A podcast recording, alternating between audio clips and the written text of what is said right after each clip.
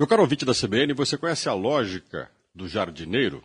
É você entender que o ambiente que nós vivemos, ele pode ser cuidado, ficar cada vez mais bonito e termos flores, um belo jardim. Podemos também deixar que as plantas cresçam ao acaso, que o terreno e o convívio entre espécies diferentes possam levar a vida para alguns e a morte para outros. É a chamada lógica do jardineiro. A sociedade efetivamente é isso. Todas as vezes que nós temos um ambiente que se transforma em nocivo para algumas pessoas, estamos, de certa forma, decretando a morte para alguns e a vida para os outros.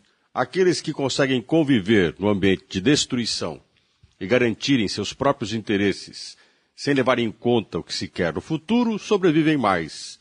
É o imediato que vai valendo a pena e destruindo o futuro lentamente. Estamos diante de comportamentos irresponsáveis que são relatados pelos meios de comunicação a toda hora.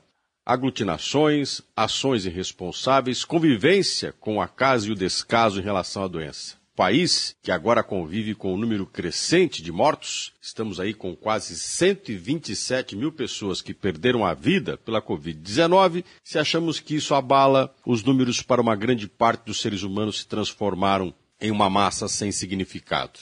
Fazer entender que atrás de mais de 127 mil pessoas que morreram há uma relação intensa de emoção, de convívio, parentes, amigos, alguém que vai fazer falta, é demais para uma mente que só pensa em si mesmo e naquilo que está realizando. É o desejo, em primeiro lugar, e não a necessidade.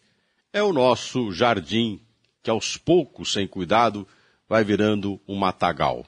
Daquilo que poderia ser uma sociedade com princípios e valores bem definidos, garantindo a sobrevivência, é como um lugar onde cada um que cuide de si. E quem destruir o outro faz o que quer, se interessa por si mesmo, e a queda de quem está do lado é consequência de um mundo sem lógica.